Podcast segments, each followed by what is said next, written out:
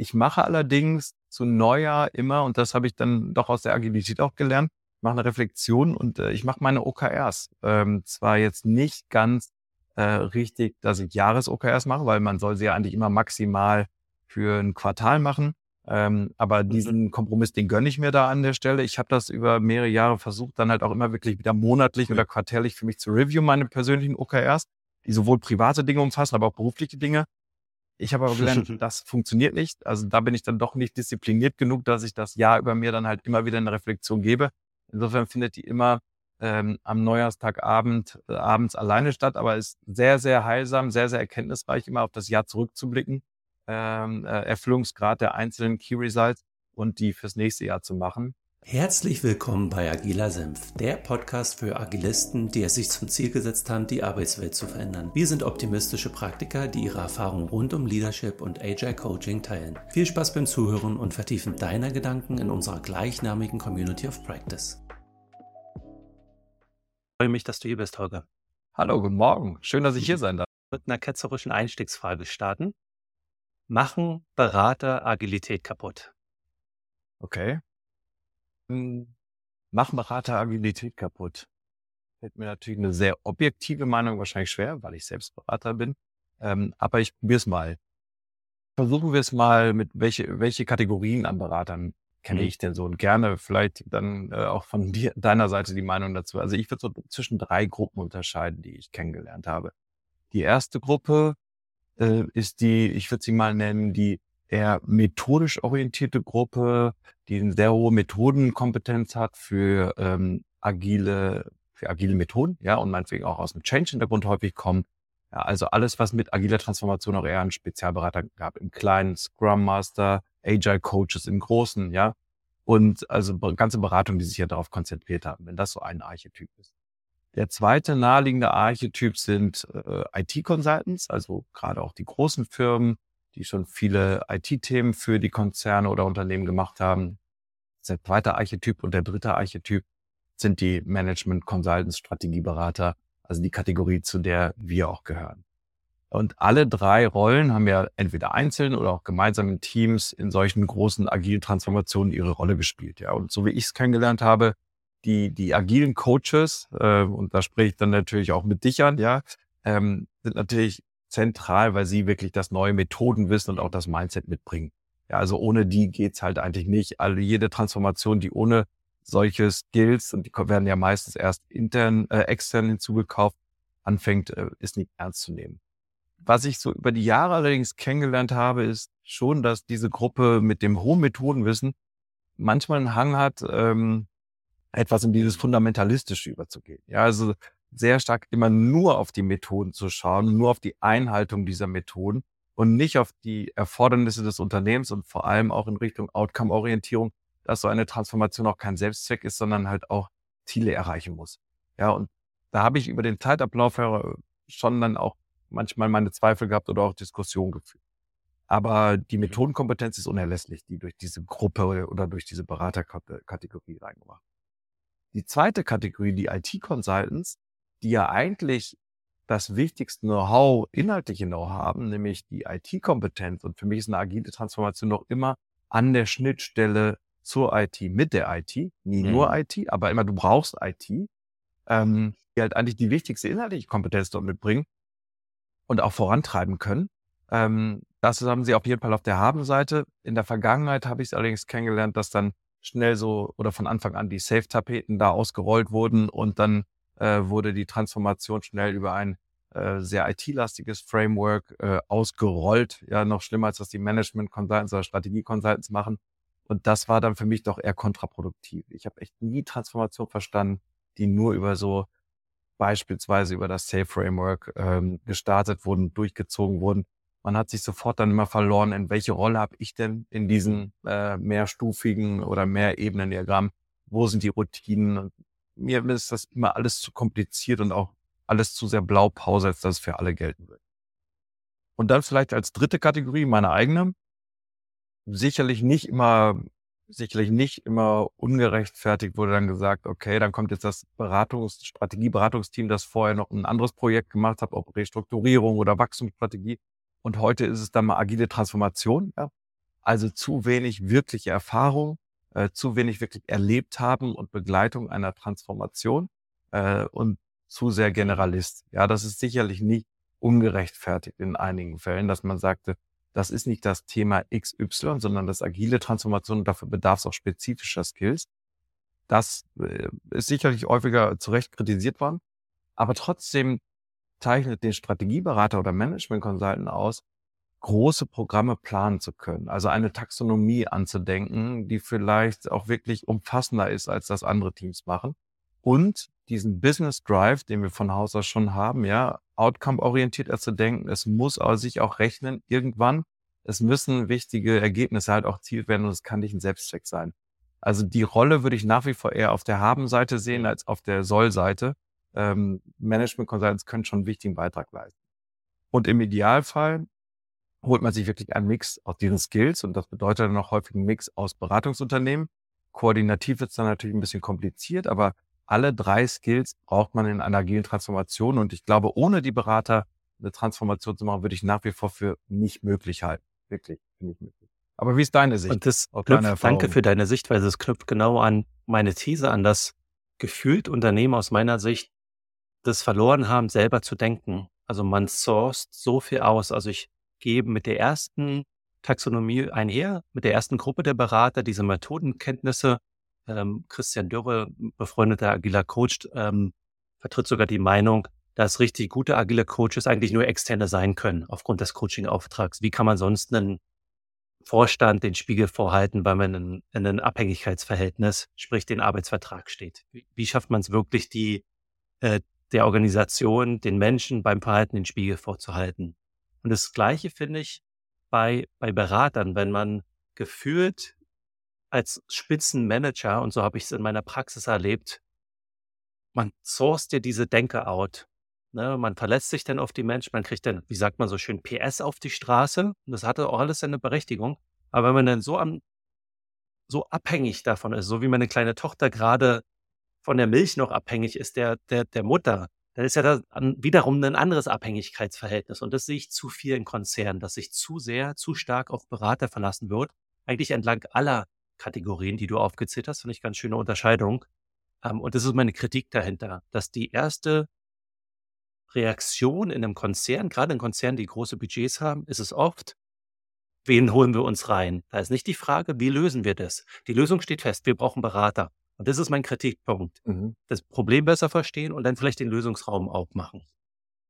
Das stimmt, dem würde ich auch zustimmen. Und äh, ich würde dem auch zustimmen, dass natürlich die Beratungsfunktion in manchen Unternehmen, die externe Beratungsfunktion sehr stark ausgeprägt ist.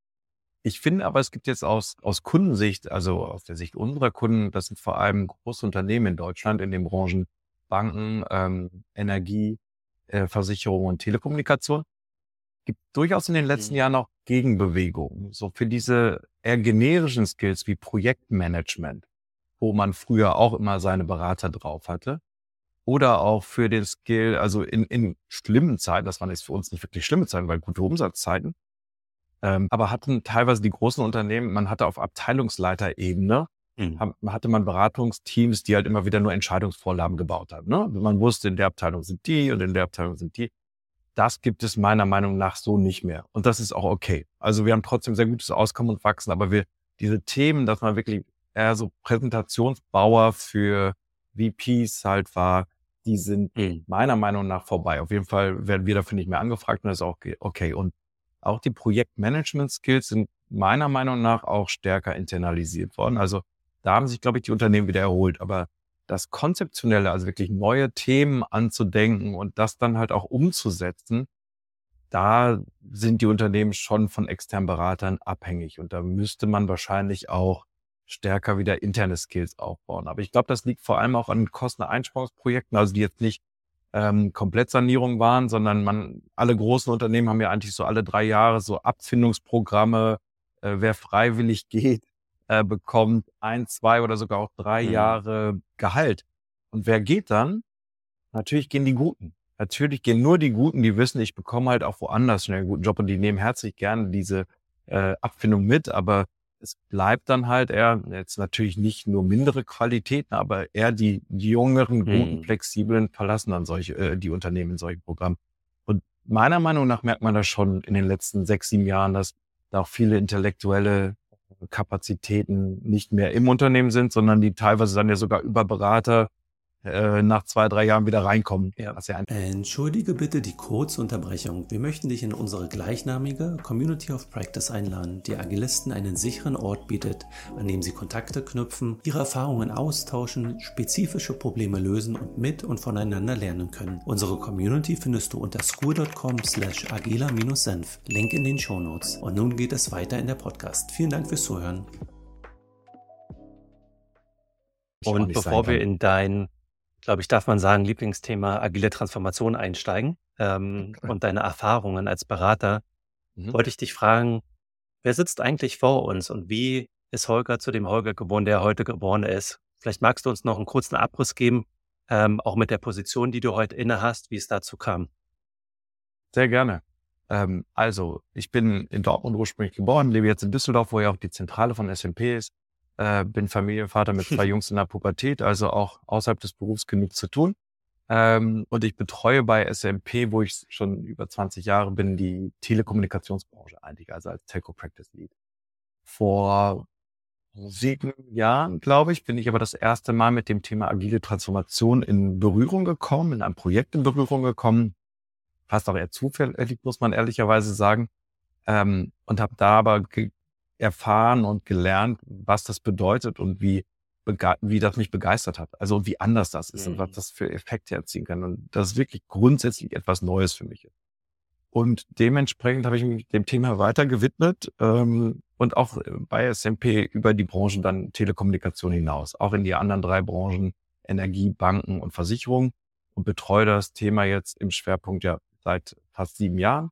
Ist das, was mich wirklich inhaltlich am meisten äh, meiner Zeit, äh, mit dem ich mich befasse. Gerade in den letzten drei Jahren, muss man auch sagen, vor allem im Versicherungsbereich, also mhm. also gar nicht in meiner Heimatbranche.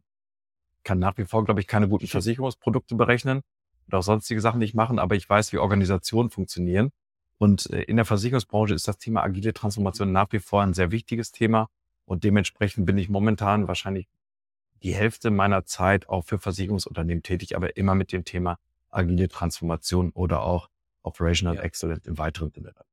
Danke. So ein bisschen Wie kommt es eigentlich dazu, dass man diese Evolution dieser Schwerpunktsthemen, funktionalen Schwerpunktsthemen entlang unterschiedlicher Industrien, ähm, wir hatten im Vorfeld mal darüber gesprochen, dass in der Telekommunikation gefühlt äh, fangen oft Trends an und dann wabern die so durch die Industrien. Äh, Banken kommen dann irgendwann und dann sind ganz hinten ran die, die Versicherung, die sich man möchte fast meinen, als letztes trauen. Wie kann man das erklären? Oder hast du, hast du diesen Trend gesehen und wie kann man den erklären? Ja, wir haben uns diese, ähm, diese vier Branchen nicht ganz random, äh, wie es so schön heißt, ausgesucht, sondern die weisen halt schon Ähnlichkeiten für uns auf. Wir nennen die die Service Industries, weil es alles ja Dienstleistungen sind, also eher virtuelle, virtuelle Güter. Äh, sie sind alles Massenmarkt, also auch B2C oder auch B2B. Es gibt ja immer auch ein bisschen individuelle Teile, aber zum, Grund, zum Großteil reden wir über über Massenmärkte. Wir haben meistens Dauerschuldverhältnisse oder zumindest langfristige Kundenbeziehungen äh, in allen dieser vier Branchen. Ja, insofern machen diese vier Branchen schon für uns Sinn und wir überprüfen auch immer in jedem Strategieprozess mit SMP, ähm, sollen wir den Branchen weglassen oder sollen wir neue Branchen zunehmen? Und in den letzten drei Strategieprozessen sind wir immer, das sind schon die vier richtigen Branchen für uns und da ist auch noch genügend Potenzial drin. In der Vergangenheit so, damit meine ich die letzten 15 Jahre, die ich jetzt zumindest beurteilen kann, seitdem ich die Telco Practice leite, war es ja eigentlich immer so, dass die Telco-Branche vorne war, weil es der wettbewerbsintensivste Markt war. Äh, auf jeden Fall von den vier, von den vier Industrien. Damals schlief auch noch Energie, damals schlief vor allem noch Versicherung und auch den Bankern ging es noch sehr gut. Ähm, und äh, Telco war aber schon in der Konsolidierung. Wir haben inzwischen noch drei oder vier wirklich große Unternehmen halt in Deutschland. Äh, das sah noch vor 15 Jahren noch völlig anders aus. Insofern war Telco da immer so ein bisschen vorne, vor allem auch wenn es um Wettbewerb ging. Also äh, hohe Wettbewerbsintensität, hohe Churnquoten, also Kündigungsquoten, Marktanteile wurden sich immer abgejagt. Es war zwar noch ein Wachstumsmarkt, aber trotzdem war ein großer Verdrängungswettbewerb. Und dadurch waren auch die Methoden und die Projekte in der Telco meistens vorne. Dann kam eigentlich so, wie du, glaube ich, eben sagtest, Banken, dann kam Energie und dann kam irgendwann Versicherung. Das hat sich über die Jahre schon aber immer auch wieder gewandelt. Ähm, Energie kam als erstes aus der äh, aus dem Winterschlaf, sage ich mal, als äh, halt der Markt dereguliert wurde und die Wettbewerbsintensität durch Vertriebsgesellschaften größer wurde und dann natürlich jetzt in den letzten drei vier Jahren durch die komplette Transformation des Geschäftsmod der Geschäftsmodelle von Stadtwerken, aber auch Energiekonzernen. Wir sehen ja, was aus den großen Energiekonzernen geworden ist, wie die sich selbst verändert haben. Insofern würde ich momentan sogar sagen, dass die spannendste S&P-Branche, da wo wirklich am meisten passiert, die Energiebranche ist. Banken in die Banken war wirklich Bewegung gekommen, zumindest für unsere Themen, ähm, als der Zinssatz halt mehr und mehr runterging und als das Geschäftsmodell der Banken deshalb auch unter Druck gering, äh, ge, äh, geraten ist. Äh, auch da wurden dann viele wirklich Transformationsprojekte gemacht, Digitalisierung vor allem sehr ernst gemeint. Und die Versicherung schwamm immer so ein bisschen hinterher. Und mhm. das ist auch heute noch so. Aber das ist ja auch aus einer Position der Stärke. Ähm, ich darf jetzt nichts Falsches sagen, weil meine beiden Partnerkollegen der Versicherungspractice das wahrscheinlich viel besser beurteilen könnten, aber die Versicherungen haben auch mehr Zeit, sich solchen Themen zu widmen und vielleicht dann halt auch manchmal erstmal zu verwerfen, bevor es umgesetzt wird. Aber wenn sie es dann machen, muss man andererseits auch sagen, dann machen sie es sehr nachhaltig, ernsthaft und auch mit einer Hartnäckigkeit, die wiederum anderen Branchen dann vielleicht auch eher mal abgeht, weil sie schon mhm. wieder auf mhm. das nächste Thema springen. Insofern bei agiler Transformation war es auch so, Interessanterweise ist da aber gar nicht Telco angefangen, sondern das war als erst die Banken, äh, vor allem unter dem Lied der ING in Holland, aber ING lieber auch in Deutschland. Da durften wir dann damals mitwirken, ähm, wo im Bankenumfeld das schon sehr ernsthaft angefangen hat. Telco hat es dann erst eher übernommen, muss man sagen, mit Beispiel wie, du lebst ja in Neuseeland inzwischen, äh, Sparks ist so ein sehr populäres Beispiel, das von den Kollegen von McKinsey immer sehr stark auch getrieben wurde oder promoted wurde. Ähm, also dann kam eigentlich Telco erst nach. Energie hat es auch gemacht, wenn meiner Meinung nach nie so ernsthaft. Und der Versicherungsbereich hat sich das angeschaut, hat auch viel in anderen Branchen sich das angeschaut und dann allerdings sehr ernsthaft und umfassend ähm, übernommen. Wir haben vor zwei Jahren das erste Mal eine Studie mit den Top 30 Versicherern in Deutschland gemacht zur agiler Transformation und 27 haben daran teilgenommen und auch dann in der Studie gezeigt, dass sie sich sehr ernsthaft damit auseinandersetzen. Dann lass uns doch mal da reinbauen. Jetzt bin ich ganz neugierig geworden. Ähm, vielleicht bevor wir in die Studie gehen, äh, vielleicht ist es auch Teil der Studie. Ähm, wenn man so die, die anderen Industrien betrachtet, ähm, was sind da so Lernerfolge, die du Versicherung am, an, an, am Anfang der Reise mitgegeben hast? Ne? Wenn man, ich kann mir das ja nur vorstellen, ich war ja nie in so einem Settings, bin immer ein bisschen später reingekommen, wenn die Berater schon da waren, äh, die Transformation entweder gerade am Starten ist oder gestartet wurde, aber hinter den Kulissen quasi wie so ein Vorstand das schmackhaft gemacht wurde. Ne? Ich weiß, das finden ja auch Reisen zu der Engdiba oder zu den ehemaligen Vorständen in Stadt und dann über, überzeugt man die Leute auch. Aber was sind da so vielleicht Lernerfolge oder Überzeugungskünste, die man da mitbringen muss? Hey, jetzt ist die Zeit reif auch für euch, trotz aller vielleicht nicht Monopolstellung, aber guten Geschäftsmodells auch in die agilen Transformation zu investieren. Und hier sind die Lernerfolge, die, die euch die anderen gezeigt haben, die ihr auf jeden Fall beachten solltet. Ja. So, mein Glaube ist nach wie vor, du musst so ein Thema von oben oder auf jeden Fall mit dem Top-Management starten. Es ist leider nichts, auch wenn das immer mal wieder so gesagt wird, es muss sich in Ruhe von unten entwickeln, bottom-up.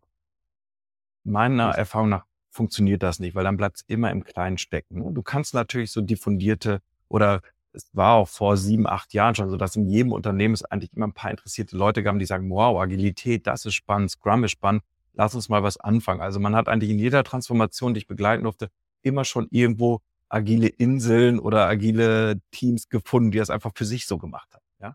Und das ist auch gut, das ist auch wichtig, dass es da schon mal so einen ersten Funken gab. Aber wenn du das ernst meinst, musst du schon einen Matchplan oder eine, eine Taxonomie, also ein Schnittmuster entwickeln, wie du, also wie du Agilität in das Unternehmen einführen willst. Und das ist eigentlich jetzt die dritte Frage. Als erstes muss ich fragen, warum möchte ich überhaupt, brauche ich überhaupt Agilität? Muss ja nicht für jeden sein. Ne? Also es gibt sicherlich Unternehmen, für die das halt nicht im Kern so wichtig ist oder vielleicht auch gar nicht relevant ist. Ich müsste jetzt drüber nachdenken, für welche, aber bestimmt, ja. Also du musst jetzt als erstes überlegen, warum du überhaupt Agilität brauchst ja, und was du damit machen möchtest in deinem Unternehmen, weil da gibt es ganz, ganz viele unterschiedliche Antwort, äh, Antworten. Und keine ist gleich. Es gibt nicht den Blauplan, dass du, Blau, Bauplan, die Blaupause, dass du immer sagen kannst, es ist immer so. Nein. sondern du musst dir mit dem Vorstand und mit der Geschäftsführung die Fragen stellen. Vielleicht wird das Thema relativ schnell so fokussiert oder auch depriorisiert, dass ein Teil des Vorstands sagt, naja, für mich ist das dann aber gar nichts, sondern das ist meinetwegen nur für den Produkt und für den IT-Vorstand etwas. Kann eine sehr gute Antwort sein, ja. Aber das, diesen Weg musst du schon einmal gehen. Du musst die Aufmerksamkeit in, im Führungsgremien ähm, finden, sich damit auseinanderzusetzen. Und wie schaffst du das? Ja, da gab es eine riesen Reisekultur. Ich weiß gar nicht, was die ING in Rotterdam und die ING DIBA auch in Frankfurt halt, die konnten, glaube ich, Tick Reisegruppen ähm, äh, begrüßen. Ja, und auch ähm, natürlich ganz viele andere Unternehmen, die ja schon weiter waren. Mhm. Und das hat auch seinen Sinn, weil wenn man als Führungskraft etwas woanders erlebt, am besten in der gleichen Branche, aber in einem anderen Land, dann wird das viel glaubwürdiger, als wenn das nur auf PowerPoint oder in Studien steht. Ne? Insofern, ich möchte es gar nicht kleinreden, aber der, ähm, der Tourismus, da der agile Tourismus, der war schon, der hatte schon wirklich seine, ja, der hatte schon einen Hype, der war unfassbar. Ich selbst habe auch viele Teams oder mehrere Teams begleitet, dann zu anderen Unternehmen, aber es hat auch immer funktioniert. Es hat nie geschadet, es hat immer eher für Überzeugung gesorgt.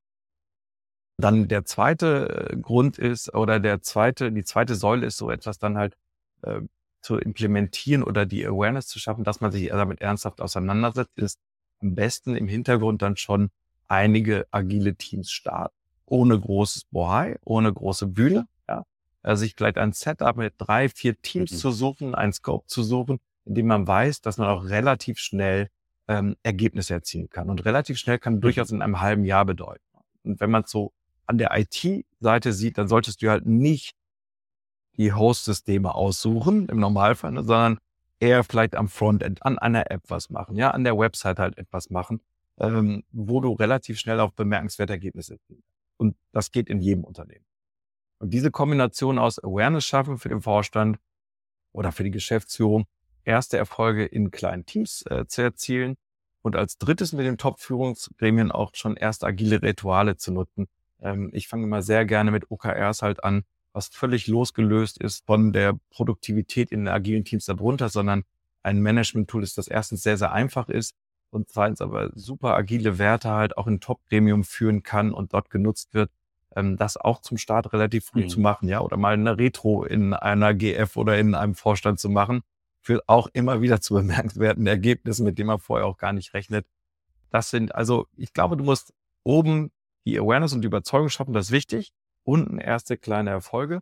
Und das dritte äh, wäre noch in der IT Voraussetzung zu schaffen, dass wenn du dich dafür entscheidest, eine größere Anzahl von Teams zu etablieren, auch die Voraussetzungen da sind im Sinne im besten Fall von CICD-Vorbereitung. Mhm. Ne? Also man wird wahrscheinlich jetzt dann nicht schon so, so weit sein, dass man kontinuierlich integrieren und deployen kann. Im Data Lake die Voraussetzungen zu schaffen, API-Strukturen zu schaffen. Ähm, das sind so die Dinge, die man möglichst vorbereiten sollte, weil sonst kommt, wenn man da meinetwegen mit 20, 30 Teams startet, eine große Euphorie und ähm, die haben dann halt IT-Anforderungen, die halt umgesetzt werden müssen, sonst kommt auch zu einer großen Ernüchterung so nach einem Dreivierteljahr, ja, weil man sagt, das ist wie so eine Raupenbewegung. Ne? Wir haben halt eigentlich alle Anforderungen ähm, formuliert und geprototyped im Idealfall, aber jetzt hm. geht nicht mehr weiter, ja, weil die, die Kern-IT das nicht kann. Ähm, insofern, da würde ich auch immer schon Zeit, frühzeitig hm. rein investieren, die IT-Voraussetzungen zu schaffen. Und wenn ich da mal dagegen so halten darf und meinen agilen Senf also viel mehr Erfahrungsschatz ähm, dagegenhalten darf. Was ich spannend finde, ist, das macht total Sicht äh, ganz am Anfang der Reise, ne, diese, diese Überzeugungskünste und diese Argumente und bin voll bei dir. Ich habe das in der Startup-Szene kennengelernt, wie viele Unternehmen nach Berlin kamen und bei Startups, bei Voga, Soundcloud in den Offices waren und Clubmate ja. gesehen haben und den Kickertischen auf einmal gedacht haben, hey, diese Innovationsstudios brauchen wir auch und die müssen ja am besten auch in Berlin sein. Also ich glaube, das da bin ich bei dir, da ist ein Wert, wenn man das erfährt ähm, und direkt erfährt. Ähm, zu deinen Argumenten, ich würde die gerne mal auseinandernehmen. Was ich ähm, oft gesehen habe bei der Awareness ist, eine agile Transformation scheint so ein Jahr auf der Agenda bei einem Vorstand zu sein und dann kommen die nächsten strategischen Themen. Mhm. Ähm, mit einhergehen vielleicht auch fehlende agile Verhaltensveränderung, ne, weil es halt dann auch nur für ein Jahr präsent ist. Vielleicht hat der Vorstand auch nur für ein Jahr dann den Berater slash Mentor slash Coach an der Seite, macht ein bisschen was an sich oder an seinem Verhalten. Ähm, aber dann war es das auch. Ne? Ähm, der zweite Punkt IT. Oftmals hat man so hohe technologische Schulden und so eine Schatten-IT, dass diese Grundvoraussetzung, von der du gesprochen hast, klar kann man die für diese zwei, drei, vier Themen machen und wie wir die nennen, Zielgruppen-Journeys, Leuchtturmprojekte und dann buttert man da ja auch mehr Geld rein. Ne? Dann die Teams haben dann den Scrum Master, die Teams kriegen dann die externen Entwickler, die Teams, du hast ein schönes Wort gesagt, die sollten eigentlich gar nicht so viel Beachtung haben, aber man macht sie ja strategisch schon wichtig. Man will ja Erfolg haben. Und dann buttert man ein bisschen mehr Budget rein, als dann, wenn man jetzt dann hochskaliert. Und da habe ich auch unterschiedlichste Modelle, gesehen, von vier auf zehn, auf 20, auf 100. Dann hat man nicht das Budget für alle Teams ein Scrum Master zu haben. Dann fangen halt so in der Erfahrung an, ne? Hat man ein Scrum Master für zwei Teams, für vier, gar kein oder nur ein Jahr? Ja, und dann fängt es schon so an. Oh, die IT ist doch noch nicht bereit bei den Themen, die du gesprochen mhm. hast. Dann sind oftmals die Berater schon weiter, gerade die strategischen Berater, weil die Unternehmen sich das ja nicht leisten können, zwei, drei Jahre so eine Betreuung zu haben. Und dann kommen wir oftmals, du hast ganz eingangs von den IT-Beratern und Methodenberatern gesprochen, dann kommt die manchmal mit rein, versuchen dann noch ihren Twist reinzubringen. Und dann fängst du das Kaudermausch an mal oftmals. Also das habe ich so beobachtet. Mhm. Ähm, weiß nicht, ob du da noch eine äh, andere Bemerkungen zu hast, aber das ist, ich kann das aus einer Sicht des Pitches und der Überzeugung des Vorstands nachvollziehen und bin auch bei dir, das braucht es, um die Awareness zu schaffen und dann überhaupt den Push in so einen Konzern zu bringen. Ja. Aber irgendwann flaut es dann ab aus den von mir genannten Gründen. Diese Erfahrung teile ich. Also ich habe sie auch alle erlebt. Ja, ähm, ich glaube, man kann ihnen in Teilen schon ganz gut begegnen. Ähm, dass diese Vorstandsawareness weiterzieht, mhm. das wird immer so sein. Ähm, weil dazu gibt es zu viele wichtige Themen, also Themen, die das Unternehmen bewegen und äh, Aufmerksamkeit erfordern und dann schon wieder die nächsten Trends. Insofern muss man da realistisch sein, dass man sich halt eher im Vorstand ein, zwei oder drei Leute sucht, wo das Thema auch verankert wird und nicht mehr auf Gesamtvorstandsebene, weil das hältst du nicht aus, also auf Dauer, weil dazu ist der Outcome, den du auch erzeugst, wenn du gesund skalierst. Und gesund für, ist für mich halt nicht im ersten Jahr und auch nicht im zweiten plus 100 Teams, ja, sondern das ist langsamer, ja. Und dementsprechend wirst du halt auch nicht so viele Ergebnisse ähm, erzielen können in den ersten ein, zwei Jahren, dass der Gesamtvorstand da jede Woche oder jeden Monat auch einmal drüber reden muss. Mhm. Insofern von einer Anfangs-Awareness oder Anfangsbeatmung des Gesamtvorstandes und idealerweise der Verankerung von wenigen agilen Methoden, die einfach sind, dauerhaft, auch unabhängig von der Produktivität der äh, der cross-funktionalen Teams darunter und äh, der, dem, der Verantwortung bei ein, zwei Vorständen, die es auch wirklich ernst meinen. Und das ist häufig dann halt, wie ich schon mal eben gesagt habe, der Produkt- und der IT-Vorstand oder das Geschäftsführer, Geschäftsführungspendant. Das ist der richtige Weg auf dieser Top-Ebene. Ja. Bei den IT-Schulden, ähm, die du auch sehr richtig sagst, äh, das darf man jetzt nicht so einfach sagen, dann baut man ein halbes Jahr vor, dann ist ja alles in Ordnung. Dazu gehört für mich die Taxonomie auch zu entscheiden, wo haben wir denn zu große technische Schulden, dass mhm. wir wirklich auch nicht vorankommen werden, äh, selbst wenn wir jetzt mal äh, ein Jahresbudget in die Hand nehmen, sondern dementsprechend auch die agilen äh, Teams zu steuern oder dort zu platzieren, wo es nicht so mhm. große Schulden gibt oder beziehungsweise wo man halt auch agiler arbeiten kann, weil es beispielsweise APIs halt gibt oder weil es auch eher Frontend-orientierte IT halt ist. Ja. Und dementsprechend die Taxonomie für die ersten Jahre auch vielleicht noch wirklich wegzuhalten von den Host-Systemen. Ich habe ein großes Telekommunikationsunternehmen äh, erlebt. Da war immer die Philosophie, wir müssen endlich mal diese ganzen technischen Altlassen, technischen Schulden abbauen und am besten neue BSS-Systeme entwickeln, also Business Support Systems mhm. entwickeln, also CRM-Systeme, die ganzen, die ganzen prozessualen Systeme. Und das wurde auch immer so gemacht. Und dann kam ähm, ein anderer, ein anderer Vorstandsvorsitzender, der dann sagte, warum machen wir das überhaupt? Wir rühren jetzt die Subsysteme, also OSS, aber auch großen BSS-Systeme gar nicht mehr an, sondern wir schaffen nur, nur neue Benutzeroberflächen für unsere Operations-Teams und alles andere funktioniert doch erstmal, auch wenn es meinetwegen halt im Maintenance mhm. etwas höher ist. Das ist jetzt sehr einfach formuliert oder würden wir jetzt bestimmt alle äh, CIOs sofort sagen, ja, aber so einfach ist es ja nicht. Ne? Mhm. Aber es ist halt einfach mal eine andere Philosophie gewesen und dementsprechend sollte man auch so eine Taxonomie sich dann genau überlegen, wo lassen wir überhaupt agil arbeiten, weil wir auch dort in der IT vorankommen. Und äh, da fällt mir auch noch ein, dieser, was so häufig so falsch gesehen wird, ist dann dieser MVP-Denke. Das kommt ja auch immer zur IT, ne? ja, wir müssen einen MVP halt machen, weil die ganze IT ist ja nicht bereit. Und dann kommen sie immer wieder an und sagen dann, ja, okay, unser MVP ist dann beispielsweise das gerade anstehende Lebensversicherungsprodukt für die Zielgruppe ähm, 20 bis 40. Ja, ich bin kein Versicherungsexperte. Vielleicht ist das grundfalsch. Was ich nur sagen will, es ist nie ein MVP, sondern es ist immer ein total geschäftsrelevantes Produkt, das dann halt gerade auch auf der Roadmap ist, wo man sagt, das machen wir dann jetzt agil, ja. Und das wird dann häufig scheitern, weil es halt nicht wirklich ein Minimum Viable Product ist, ja. In der kleinsten Zielgruppe, unwichtigsten mhm. Zielgruppe, nur um zu zeigen, dass es halt funktioniert. Diese Denke ist halt leider ähm, nicht immer so ausgeprägt. Und dann muss ich als letztes noch auf dein erstes Argument äh, eingehen, weil ich das nicht so ganz teile, diese Innovationsstudios. Ich persönlich bin kein Fan von ich Innovationsstudios ja. oder Labs. Ich habe das nie in einer nie in einer Transformation beraten und habe sogar auch aktiv versucht, immer abzuwehren, weil wenn du es abseits des Kerngeschäfts, die irgendwo coole Studios baust, egal in welcher Stadt, ja, und das kann sogar in der gleichen Stadt sein, aber halt in dem alten coolen Fabrikloft, ja, während in der alten Konzernzentrale dann ähm, weitergearbeitet wird, gibt immer diese ab, einerseits Abstoßerscheinung. Ne? Mhm. Wir verdienen das Geld im hässlichen Bürogebäude und da hinten in den coolen Lofts machen die einen coolen Scheiß. Und du spürst halt auch nicht den Schmerz, den das Tagesgeschäft halt auch hat. Also ich würde immer anraten, ähm, crossfunktionale Teams und auch die ersten immer nah am Kerngeschäft und auch auf Kerngeschäft-Themen arbeiten zu lassen, als die ganz coolen neuen Tarife für irgendetwas anderes. Also das ist so mein, mein sehr harter Glaube, weil ich auch viele Studios gesehen habe, die halt ein, zwei Jahre mhm, Aufwand da bin ich bei dir. Man darf auch ehrlicherweise nicht zu viel der Gentransformation überstülpen. Ne? Das ist jetzt keine Technologietransformation, die ähm, unheimlich viel teurer wäre äh, und viele Unternehmen bei dir von dem bei von dir genannten Beispiel auch zu Recht sagen, hey, das funktioniert doch und Maintenance.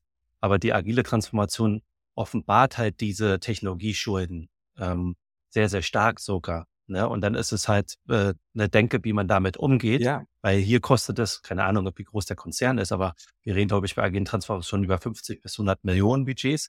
Und bei Technologietransformation, oh, fünf, zehnfach oder was. Und das sind halt die Konzerne mal ja. eben nicht bereit auszugeben äh, und schon gar nicht parallel.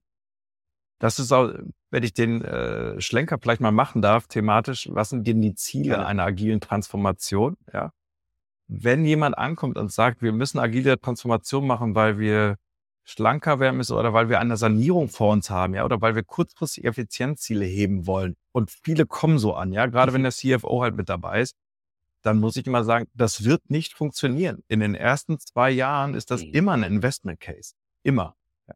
Weil äh, das ist auch relativ, äh, relativ einfach herzuleiten, weil du hast zum einen nicht die internen Skills. Die musst du meistens einkaufen. Erstmal extern. Ja. Und dann kannst du sie halt äh, schrittweise die extern wieder rausphasen und die intern raufphasen. Aber die musst du ja halt auch entwickeln, ja, und coachen. Und nicht jeder kann das halt auch, der das möchte. Also teilweise wirst du auch wirklich neues Geld einkaufen müssen. Nicht nur, also wenn du sie nicht extern haben willst. Und das auf einem Level, halt wenn man das sagen darf, ne? Von Product Owner, Tribe Leads und agile Coaches slash Scrum Master. Also das auf allen Leveln, ja. Genau, UX-Designer, ja, die meistens nicht in der Qualität halt da waren, auch in dem Umfang. Ähm, dann der zweite Punkt ist, die Leute, die aus der Linie rausgehen, um in agilen Teams zu arbeiten, sind ja meistens nicht teilbar, ja. Du gehst meinetwegen halt damit 80 Prozent in agiles Team. Und wir haben immer gesagt, jetzt mindestens 60 Prozent, lieber 100, aber unter 60 Prozent nehmen wir niemanden in agilen Teams, auf jeden Fall nicht als dauerhaftes Mitglied. Da bleiben ja immer Aufgaben übrig, ne? weil du, du, deine Aufgaben waren dann ja nicht eins zu eins in agile Team. Es bleiben ja immer Aufgaben übrig und auch die musst du neu verteilen oder dafür halt auch neue Leute nochmal einstellen. Ähm, und dann die, das große Invest, was du schon gerade gesagt mhm. hast, in IT, in, in IT-Foundations, die du neu schaffen musst, um überhaupt so arbeiten zu können. Also das sind massive Ausgaben wirklich in den ersten zwei, drei Jahren. Was im Jahr eins schon besser wird, und ähm, das haben wir auch wirklich in Projekten beweisen können, die Mitarbeiterzufriedenheit in den agilen Teams im Durchschnitt steigt deutlich. Ist auch deutlich höher immer gewesen als in den Linienaufgaben sag bewusst im Durchschnitt. Man hat immer Wie oft habt ihr das, das gemessen? Halt so quartärlich äh, oder die damit strugglen, aber halbjährlich. Halbjährlich haben wir es gemessen äh, in den Projekten. Das war auch meistens der Zeitraum, wenn wir noch da waren, aber wir haben das auch immer dem Kunden hinterlassen, äh, dass er es halt weitermacht und die Ergebnisse waren wirklich immer positiver. Ja, immer. Ähm, was auch besser wird, ist schon Time to Market, zumindest in den Dingen, die du sauber durchproduzierst in crossfunktionalen Teams. Ja, also gerade bei Produkten wirst du viel, viel schneller. Ähm, vor allem bei Telekommunikationsprodukten haben wir es auch ähm, messen können. Ja, also da wirst du definitiv besser. Und natürlich hat das auch einen wirtschaftlichen Effekt.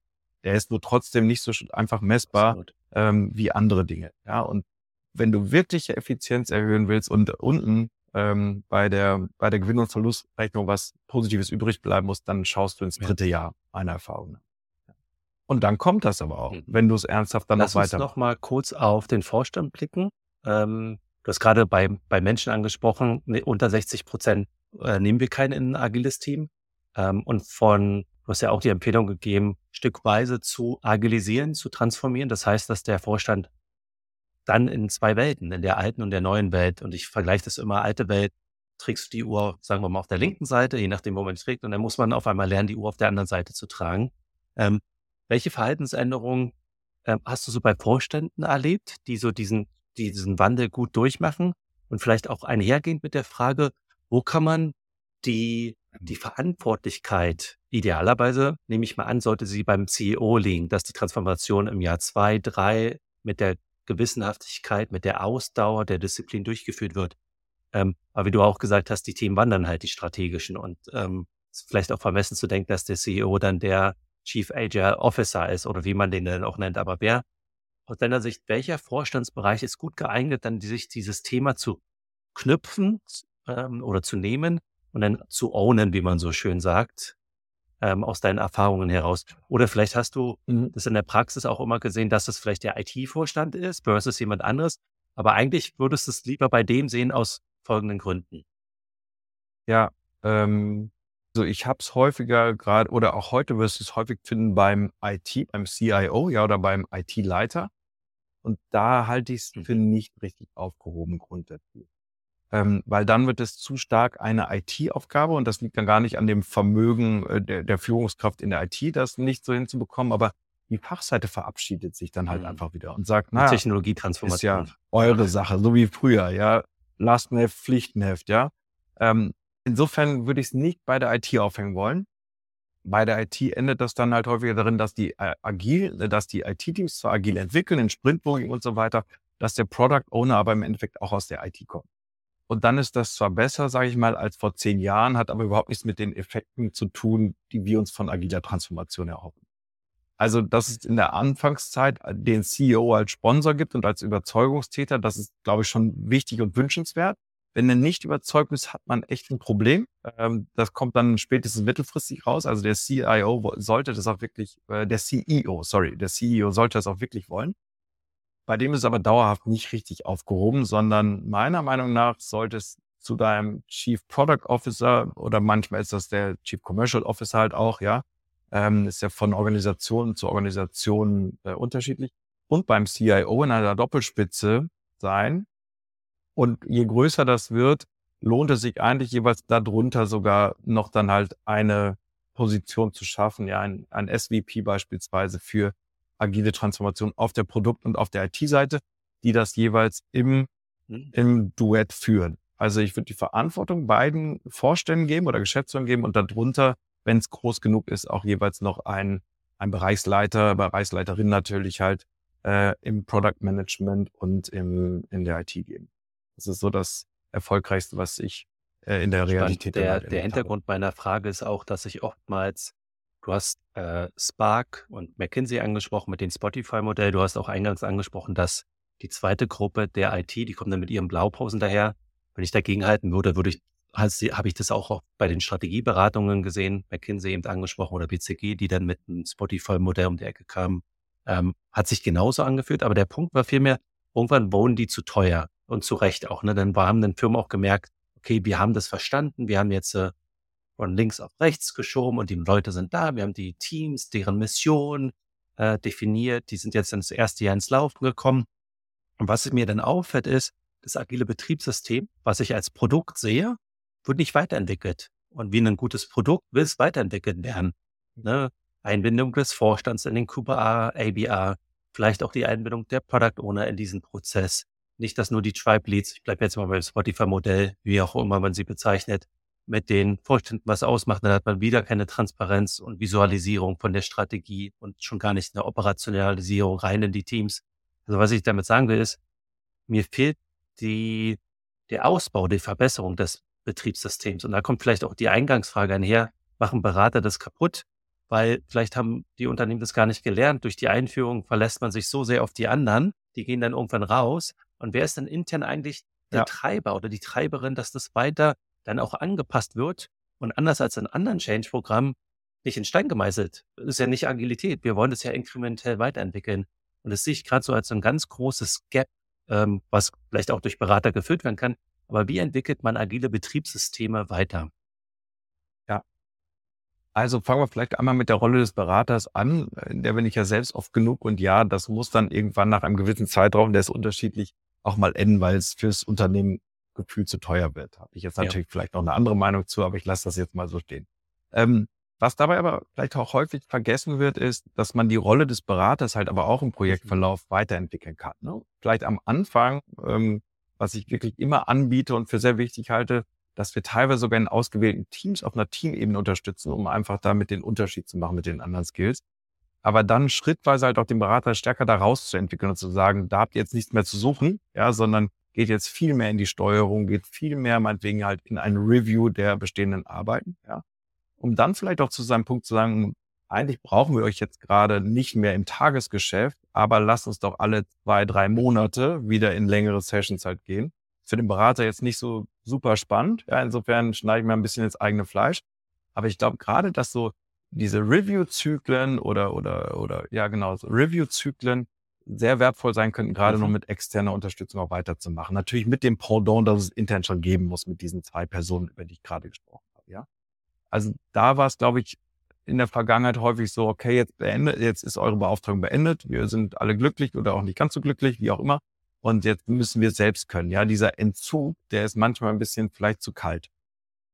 Aber wenn ich dann jetzt mal vom Berater abstrahiere und sage, wie, wie entwickelst du so ein Betriebssystem weiter, dann beginnt das häufig schon damit, dass eine agile Transformation, eine, die Organisation einer agilen Transformation falsch eingeschätzt wird und in zweierlei Hinsicht falsch eingeschätzt wird. Die einen denken, das ist ein Projekt und nach anderthalb, zwei Jahren ist das Projekt zu Ende und dann läuft und dann machen wir alle so dann neu weiter.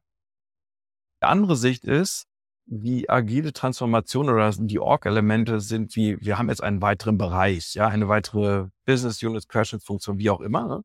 Und die ist fest gegossen und Mhm. das ist dann halt auch fertig. Beide Sichten sind falsch, weil die agile Transformation endet nie, ist kein Projekt, sondern ist wirklich ongoing, dauerhaft.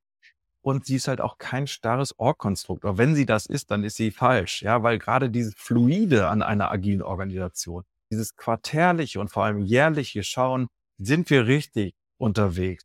Sind, gehen wir in die richtige Richtung? Gehen wir mit den richtigen Truppen in die richtige Richtung? Ja, dieses Hinterfragen, Inspect, Adapt, ja, das, was ja zum Kern der agilen ähm, Methode gehört, das muss man halt auch auf die Transformation anwenden. Und da habe ich leider viel zu häufig gelernt, dass man sagte, die Skalierung war so der KPI, den man gegen den Vorstand äh, präsentierte oder der Geschäftsführung. 50 Teams, 150 Genau. Teams, 300 Teams, 500 Teams. Statt zu sagen, wir waren mal 100 Teams, im nächsten Jahr werden wir noch 80 Teams sein, weil 20 nicht funktioniert haben. Ja? Und es funktionieren ja immer, meiner Erfahrung nach, mindestens ein Viertel der Teams funktionieren nicht, aus verschiedenen Gründen. Und anstatt diese Ehrlichkeit zu haben und zu sagen, dann investieren wir diese Kräfte entweder woanders oder wir refokussieren halt auch die agile Transformation, was in vielen Unternehmen auch richtigerweise der Fall gewo äh, geworden ist, dass man halt sagt, so, so groß wie wir gestartet sind, macht gar keinen Sinn, sondern wir sind viel, viel geringere Anzahl an Teams, die dafür aber wirklich Outcome liefern. Diese Stärke haben Konzerne oder Unternehmen häufig nicht, weil es immer darum geht, wenn wir kleiner werden, sind wir falsch. Also oder dann hat es nicht funktioniert. Ne? Und dann kommen auch von außen so die HGBH, seht ihr, hat ja doch nicht funktioniert. Anstatt zu sagen, wir brauchen keine fünf Tribes, sondern von den fünf Tribes haben zwei ihre total hohe Relevanz gezeigt, die anderen drei nicht. Eigentlich eine sehr gute Antwort, äh, vor allem mit dem Agile Mindset. Aber für viele dann doch nicht so richtig gegangen. Insofern denke ich, das ist so einer der Gründe, warum es nicht eine Weiterentwicklung oder warum die Weiterentwicklung des agilen Betriebssystems so schwierig ist, weil es halt auch vor allem mit Einschnitten mal zu tun haben Mhm. sollte. Und Und ich fände da das sind immer gut. an einem total spannenden Punkt. Thomas Pisat, den wir angesprochen, aus seiner, ähm, aus seiner Erfahrung, da waren aus vier Tribes macht drei und die haben das selber entschieden. Und einer der Tribe Leads muss, stand dann ohne Tribe da sozusagen. Er hat es aber voll befürwortet und supportet diesen Schritt. Ne, und manchmal geht man vielleicht in der Karriere einen Schritt zurück und Super. macht dann zwei, drei Forwards. Und diese, nicht eigensinnige Denke sozusagen im Sinne des Großen, im Sinne der Firma, sieht man viel zu wenig. Ne? Thomas meinte auch, ähm, die haben das das A6-Problem genannt. Du sprachst da auch schon so fast schon einen Nebensatz darüber, wenn man Leute hin und her schiebt, auf welcher Position, wer kriegt welche Perks, ne? kriegt er denn noch den Firmenwagen oder nicht? Und wenn sowas im Vordergrund steht, einer agilen Transformation, dann ist aus meiner Sicht auch schon wieder, ist das der falsche Vordergrund. Aber leider sind wir, haben wir ein Ego. Wir definieren uns durch einen Job, durch einen Firmenwagen, ähm, durch das Budget, was wir verantworten, durch die FTEs, die wir sagen. Das ist ja oftmals in jedem Workshop, als Workshop-Moderator bin ich immer so, ja, ich bin der Michael und habe 120 FTIB in dem Bereich sonst was, wo ich sage so, interessiert doch gar keinen. Aber viele definieren sich schon so. Und das ist dann auch so die Keimzelle ja. dessen, warum das dann eher in Stein gemeißelt ist, weil dann auch vielleicht der Vorstand, der will dann den Tribe-Lead nichts antun und dann die, die scheinheilige Harmonie im Team waren. Und da scheitern dann aus meiner Sicht oftmals diese Reduzierungsprozesse, von denen du sprachst, die so wichtig sind, aber sind ureigene menschliche Prozesse. Wie lösen wir die auf? Deswegen so ein spannendes Thema. Ja. Genau, die darf man halt auch wirklich nicht zu leicht nehmen, weil man als, als ähm, Unternehmensmitarbeiterin oder Mitarbeiter oder Konzernmitarbeiterin, Mitarbeiter immer so konditioniert worden ist war ja immer genauso, dass immer die Werte waren, ne, wie viele Mitarbeiterinnen, Mitarbeiter habe ich, habe ich einen Firmenwagen halt oder nicht, bin ich tariflich oder außertariflich. Und ganz früher gab es wohl immer noch so etwas, auch wie viel Zimmer habe ich in meinem Büro, äh, wie viel Fenster habe ich in meinem Büro. Das schien ja auch mal irgendwann wichtig zu sein. Ähm, so sind die ja halt immer gewachsen. Und die Punkte, die du sagst, da habe ich genauso kennengelernt. Ja, es ging so weit, dass man sagte, naja, der Tribe liefert gar nicht, aber der, der Geschäftsführer sagte, ja, aber dann habe ich ja keinen Tribe mehr und meine ja. anderen fünf Kollegen haben noch einen Tribe. Das kann ja nicht sein, ja. Und dann gab, merkt man halt, wie im Hintergrund so geschoben wurde, dass halt immer wieder weiter priorisiert wurde, bis halt die Themen wieder ganz oben waren, ja. Das sind, das sind sehr äh, häufig Aspekte, die dazu führen, dass man halt dann die agile Transformation nicht weiterentwickelt. Aber nochmal, sie sind halt jahrzehntelang teilweise gelernt worden.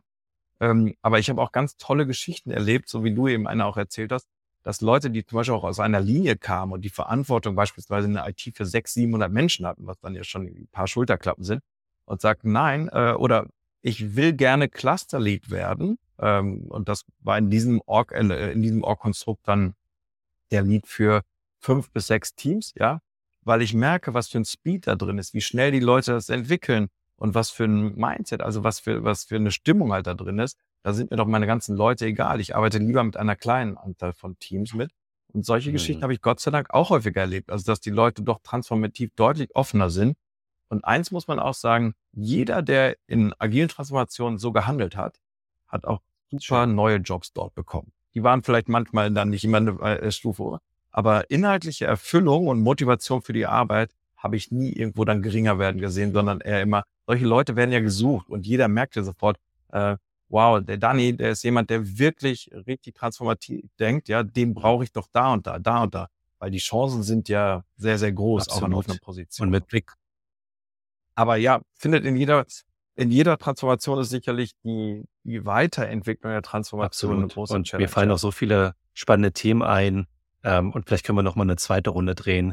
Äh, von der Schaffung bis zur Auflösung von so Transformationsoffices ähm, und, und, und. Ähm, was mich jetzt aber noch interessiert, wäre, bevor wir zu der Ausblicksfrage kommen, was folgt eigentlich auf agile Transformation? Hast du darauf eine Antwort? In welcher Beziehung meinst du, was folgt darauf? Wie, also für mich ist ja eine agile Transformation halt nie zu Ende, sondern sie wird eigentlich immer weiterentwickelt, weil ich die Methoden und Werte für wahnsinnig richtig halte und mir noch der, ich den Horizont noch nicht sehe, dass die noch nicht wieder gültig sein sollen. Dazu sind die Unternehmen noch immer zu sehr, wie sie vor 10, 15 Jahren waren. Oder was meinst du mit, was folgt auch? Oder meinst du jetzt die Megatrends des Management und Strategie? Nee, so weit will ich gar nicht rauszoomen. Das, das stellt mich schon sehr zufrieden, weil eine andere These, die ich oft verfolge, ist, ähm, wenn wir jetzt mal auf Teamebene gucken, ne, wenn man, wenn ein Team keine Retro macht, weiß man, da ist irgendwas im Argen. Da ist irgendein Problem, irgendein Elefant, der so offensichtlich ist, der nicht angesprochen wird. Und das Gleiche kann man ja dann als extrahieren auf Organisationsebene wenn man jetzt nach der agilen Transformation schnell zum nächsten geilen Scheiß oder heißen Scheiß rüberrutscht und dann, wie auch man immer das dann bezeichnet, ne? Ähm, aber wenn man sich nicht wirklich damit auseinandersetzt, das Betriebssystem anzupassen, drei von fünf Tribes laufen nicht, da müssen wir was machen.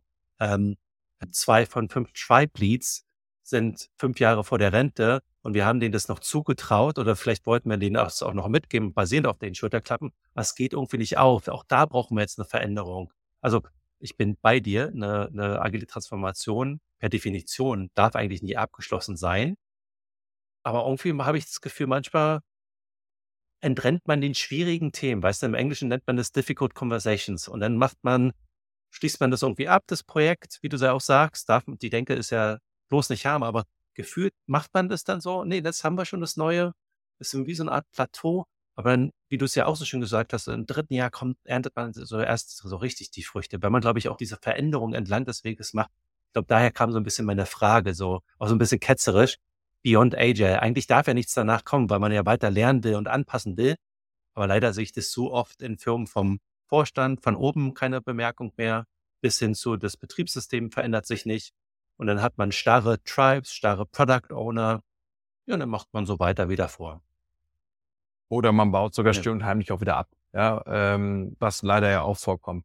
Ja, das, das ist eine große Herausforderung, auch insbesondere jetzt mit der, mit dem ähm, mhm. Reifegrad von agilen Transformationen, die jetzt häufig so drei, vier oder fünf Jahre halt auch draußen im Unternehmen sind ehrlicherweise habe ich auch einige Transformationen, also gibt ein ganz unterschiedliches Bild darauf. Es gibt wirklich unter, äh, Unternehmen und Konzerne, die das so wie bei vielen Strategie- oder Tech-Themen gemacht haben, zwei, drei Jahre richtig viele Invest rein, ob jetzt Berater oder interne Ressourcen und es wurden dann teilweise sogar neue Bereiche gegründet, ja. Und dann wird sich still und leise von dem Thema halt wieder abgewendet, wenn es halt kompliziert wird, so wie du das halt auch gerade sagtest. Ähm, das haben auch ein paar Unternehmen schon sogar gemacht. Ja, ich darf jetzt natürlich keine Namen nennen, ähm, aber ein paar, bei ein paar Unternehmen, auch in unterschiedlichen Branchen, die wir betreuen, findet agile Transformation nicht mehr statt, sondern es wird nur noch in der IT mit allen Teams entwickelt. Es gibt aber auch eine Handvoll Unternehmen, die ich zumindest kenne, und dann gibt sicherlich halt auch viel, viel mehr, die über diesen kritischen Punkt aber trotzdem wieder hinausgepusht sind, wo, wo äh, gepusht haben, wo es wirklich dann halt auch mühsame Diskussionen gab, auch über Budgetdiskussionen. Und ja, wir müssen doch aber auch eigentlich viel stärker hier rein jetzt mal wieder investieren, weil wir haben drei Jahre nichts mehr in die alte IT-Infrastruktur getan und so. Es gibt aber auch wirklich die guten Fälle, auch im Versicherungsbereich beispielsweise, die über diese Grenze dann wieder hinausgehen und neue Vitalität in das Programm bringen. Das liegt dann aber wirklich immer an den Führungskräften. Also sind die Führungskräfte entweder so konsistent und so ernsthaft, dass sie es auch über Widerstände hinaustreiben wollen, weil sie nach wie vor davon überzeugt sind, Teilweise kommen auch mal neue Führungskräfte dann halt in den Vorstand oder in die Geschäftsführung, die das wieder neu anfangen wollen. Also ich kenne auch sehr gute ähm, Beispiele dafür, dass es weitergeht. Aber diese Zeit so nach zwei, drei Jahren, äh, Danny, die ist genauso, wie du sagst. Also da scheitern dann auch viele im Stillen und kennen diesen Mechanismus schon. Naja, dann war es halt nicht. Mhm. Da ist ja schon wieder das nächste Thema, AI. Sagt man ja dann auch oft. Das ist natürlich super, dass das wirklich das spannendste Thema halt ist, ja, AI, Generative AI. Aber das, das stimmt wahrscheinlich nochmal. Sehr, sehr gerne, Podcast. sehr, sehr gerne. Nicht, und man äh, sieht es ja dann auch in der Veränderungsbereitschaft der Menschen, dass die, die die Veränderungsprozesse schon mehrfach durchgemacht haben, manches ducken sich dann einfach nur runter und sagen dann, ach ja, ist jetzt so ein nächster Trend für zwei, drei Jahre und dann kommt wieder was anderes. Äh, machen zwar alle Workshops mit, sind physisch anwesend, aber nicht wirklich mental und schon gar da, dabei und schon gar nicht überzeugt. Aber ähm, trotzdem, für mich persönlich war Agilität das Spannendste, was ich echt in meiner bisherigen Beraterkarriere kennengelernt habe. Also wenn du mitbekommst, wie ein crossfunktionales Team aus mhm. Fachseite und IT in einem Team, ja, wo hinten auch die Möglichkeit besteht, Code, äh, dass Code rauskommt. Wenn du solche Teams erlebst, die in dem richtigen Umfeld über einige Monate wachsen dürfen, dann siehst du da Sachen, die du vorher nicht gesehen hast. Ja, und das schaffst du dann über eine Anzahl von Teams und da siehst du dann auch Sachen, die äh, du vorher nicht gesehen hast. Also für mich war es halt einfach wirklich das Bemerkenswerteste bisher, äh, im Vergleich zu den tradierten Methoden, die auch alle ihre Richtigkeit haben, dass ich erleben durfte. Und auch bei allen Kunden war es so und ist es so, wenn du auf dieser Ebene mit denen zusammengearbeitet hast und du sowas geteilt hast, das vergisst keiner, wirklich. Du kannst ja nach sechs Jahren noch sehen ähm, und ihr habt gar kein Projekt mehr zusammen und sagt, ah, wir waren noch damals im gemeinsamen mhm. Team. Das schweißt zusammen, ja. So und so, was ich jetzt nicht sagen darf. Ja, ja, ja, absolut, genau. Ja, insofern, nein, das hat schon sein, das ist kein Hype. Es ist wirklich etwas anderes, was wunderbare Wirkung halt haben kann. Es muss halt nur richtig ins Unternehmen eingepflanzt und dann gut gepflegt Schöner werden. Gedanke. Mit, mit Blick auf die Zeit, ähm, wenn du, wenn du die Abschlussfrage noch erlaubst, ähm, wir haben jetzt das Jahresende vor uns. Agilität lebt von ja. der Reflexion. Aus meiner Sicht oftmals kommt die zu kurz. Haben wir auch gerade drüber gesprochen, wenn man sowas einführt, dass man dann auch mal kurz stehen bleibt als Konzern. Vielleicht nicht als Gesamtvorstand, aber die beteiligten Personen sagt, wo stehen wir denn jetzt gerade? Und was können wir denn als nächstes machen, damit es jetzt nicht abflacht und heimlich abgebaut wird? Mal aus persönlicher Sicht, äh, wie lässt du das ja ausklingen im Sinne vom Review, Ziele abgleichen? Äh, wie macht das ein Berater? Was können wir da mitnehmen? ich weiß nicht, wie das ein Berater macht, aber früher war es so, dass äh, immer kurz vor Weihnachten eigentlich ob Fluch oder Segen, du hattest dich eigentlich auf die Ferien gefreut und dann kam immer noch so ein großer RFP, eine große Ausschreibung von einem Konzerneinkauf, der noch seinen Schreibtisch leer machen wollte und den äh, den RFP noch rausgeschickt hat. Und dann war Präsentationsdatum der oh. 4. Januar und du wusstest, okay, das war's mit den Weihnachtsferien. Äh, da, darüber hat man sich natürlich einerseits gefreut, aber andererseits wusste man auch, okay, das wären halt nicht so schöne Weihnachtsferien. Das habe ich persönlich seit einigen Jahren nicht mehr erlebt, weil ich glaube, da auch die wirklich die Kultur, Umgang mit den Dienstleistern eine andere geworden ist. Insofern sind für mich die Weihnachtsferien eigentlich wirklich die schönsten Ferien, weil zwischen Weihnachten und Neujahr auch für den Berater eigentlich nie etwas ist, weil die Kunden halt auch nichts machen. Dementsprechend kannst du ruhig äh, Urlaub machen. Und ich muss auch ganz ehrlich sagen, das sind dann auch die Tage, ähm, wo ich mir auch möglichst wenig Gedanken über den Job und auch dementsprechend über die zukünftige Entwicklung des Unternehmens oder, oder meines Beratungsfelds halt mache äh, mit meinen Kollegen zusammen, dann eher wieder im Januar. Ähm, ich mache allerdings zu Neujahr immer, und das habe ich dann doch aus der Agilität auch gelernt, mache eine Reflexion und äh, ich mache meine OKRs. Ähm, zwar jetzt nicht ganz äh, richtig, dass ich Jahres-OKRs mache, weil man soll sie ja eigentlich immer maximal für ein Quartal machen. Ähm, aber mhm. diesen Kompromiss, den gönne ich mir da an der Stelle. Ich habe das über mehrere Jahre versucht, dann halt auch immer wirklich wieder monatlich oder quartärlich für mich zu review, meine persönlichen OKRs die sowohl private Dinge umfassen, aber auch berufliche Dinge. Ich habe aber gelernt, das funktioniert nicht. Also da bin ich dann doch nicht diszipliniert genug, dass ich das Jahr über mir dann halt immer wieder eine Reflexion gebe. Insofern findet die immer ähm, am Neujahrstagabend äh, abends alleine statt, aber ist sehr, sehr heilsam, sehr, sehr erkenntnisreich, immer auf das Jahr zurückzublicken, ähm, äh, Erfüllungsgrad der einzelnen Key Results und die fürs nächste Jahr zu machen. Ähm, aber es sind auch fast mehr private dann drin als beruflich. Und das ist so meine einzige Reflexion. Ansonsten mache ich Urlaub mit der Familie, mit Freunden und Schön. lass es mir hoffentlich gut gehen. Wie sieht's denn bei dir aus? Was machst du als, was machst du als Reflexion? Wenn Absolut. ich das so umgekehrt fragen ähm, darf? Ähnlich wie, ähm, also du und Heiko scheinen da echt Profis zu sein und äh, einige Standards äh, voraus. Ähm, ich habe mich dem auch ein bisschen angenommen. Also Heiko hat mir ich glaube, das darf man fast schon sagen, so aus einer Mentorenrolle mir was Schönes mitgegeben, dass er sich jedes Jahr neu committet, ne, auch so für den Beruf. Und was ich auch gemerkt habe, ist, dass mit diesem Commitment geht ja dann auch einher, dass man im Februar nicht nach einem neuen Job sucht, sondern nee, das mache ich jetzt. Ich habe die Ziele, das sind die Aufgaben, dafür stehe ich und das mache ich jetzt. Ne? Und dann kann man zum Jahresende, merkt man ja dann vielleicht auch schon im Herbst, oh, so dann merkt man ja schon im Bauch krummeln, wo die Entscheidung vielleicht hingeht. Und wenn man dann nicht mehr so committed ist oder vielleicht ganz das Commitment gar nicht mehr da ist, na gut, dann lässt man es ausfädeln und macht die nächsten Schritte. Also das, das habe ich für mich jetzt aufgenommen, also bewusst die Frage zu stellen.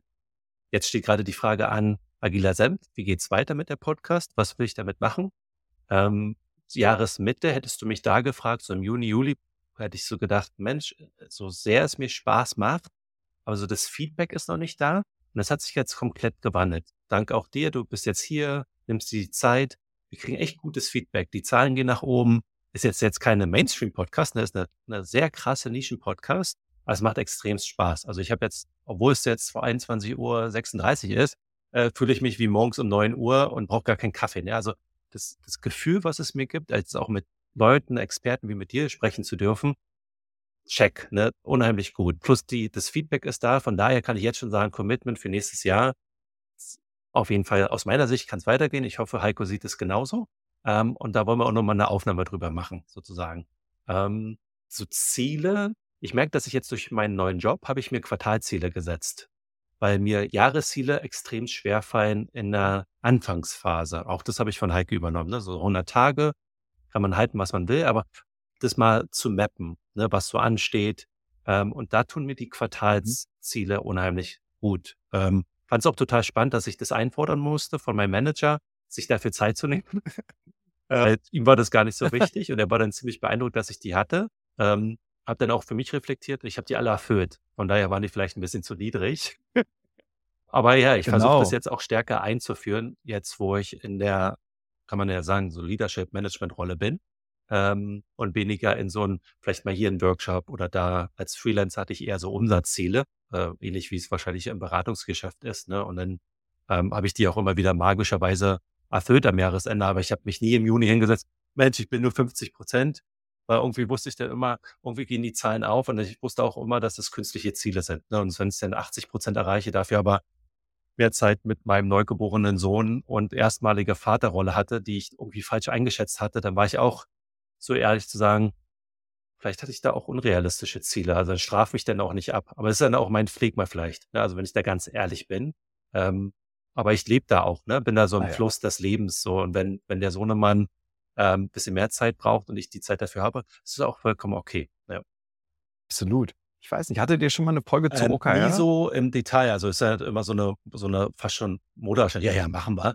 Ähm, deswegen fand ich das auch ganz spannend, dass du eben gesagt hast, die einfache Methode, weil die, aus meiner Erfahrung, strugglen die meisten damit. Also wird, interessiert mich deine Sichtweise mal ähm, unheimlich gerne. Dazu müsste Oder? man echt mal eine Folge machen, vielleicht auch mit anderen, die es auch wirklich schon nutzen, weil ich finde nach wie vor ist auch so eine einfache und effektive Methode. Auch du bist gerade, ich weiß nicht, ob du es auch OKRs nennst, aber ein paar ganz spannenden Aspekten vorbeigekommen, die du halt anscheinend auch nutzt, wie jetzt sind die Ziele dann nicht hoch genug, wenn ich sie halt alle erfüllt habe und so weiter.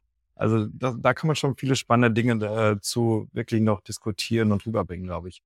Das Kompliment würde ich ganz gerne zurückgeben, weil ich bin großer Fan von auch Agim Senf und habe mich total gefreut, äh, dass ich jetzt hier eingeladen worden bin. Als mir Heiko das damals das erste Mal erzählt hat, war ich um ehrlich so ein bisschen skeptisch, weil ich es mir inhaltlich nicht vorstellen konnte, äh, wie man sowas dauerhaft befeuert. Aber ich habe mir natürlich auch im Vorfeld noch mal ein paar Folgen angeschaut bin immer wieder hängen geblieben. Äh, ihr kriegt da echt spannenden Content, spannende Leute zusammen. Und ja, gut, dass du dich committest fürs nächste Jahr. Ich hoffe, ihr beiden dann auch, weil das ist ein spannendes Format. Danke das für, so. fürs Kompliment und den Ausblick.